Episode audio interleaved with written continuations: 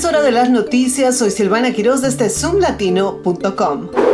El hijo del presidente Joe Biden, Hunter Biden, se declarará culpable de los delitos fiscales federales y evitará ser procesado por cargos de posesión ilegal de armas en un acuerdo con el Departamento de Justicia, que probablemente lo eximirá de tiempo tras las rejas. El acuerdo pone fin a una larga investigación del Departamento de Justicia sobre los impuestos y los negocios extranjeros de Hunter Biden. No se espera que el acuerdo tenga un impacto más amplio en la presidencia de Joe Biden. El informe de American Immigration Council destaca las contribuciones económicas de las comunidades de refugiados bien establecidas en Estados Unidos. Las familias de refugiados experimentan un aumento significativo en sus ingresos familiares a medida que residen más tiempo en el país. Por ejemplo, las familias de refugiados que llevan cinco años o menos en Estados Unidos ganan alrededor de 30.500 dólares al año, pero después de 20 años en el país, esa cifra aumenta a más de 71.000 dólares, lo que significaría 4.300 dólares por encima de la mediana nacional de ingresos.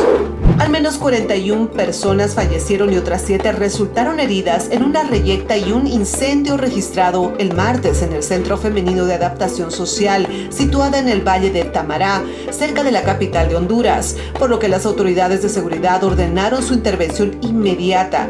El portavoz del Ministerio Público, Yuri Mora, confirmó a periodistas que 41 reclusas han fallecido por el momento.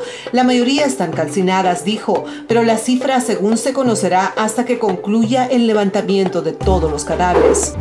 De esta manera llegaron las noticias desde zoomlatino.com. Les saludó Silvana Quiroz. Hasta la próxima.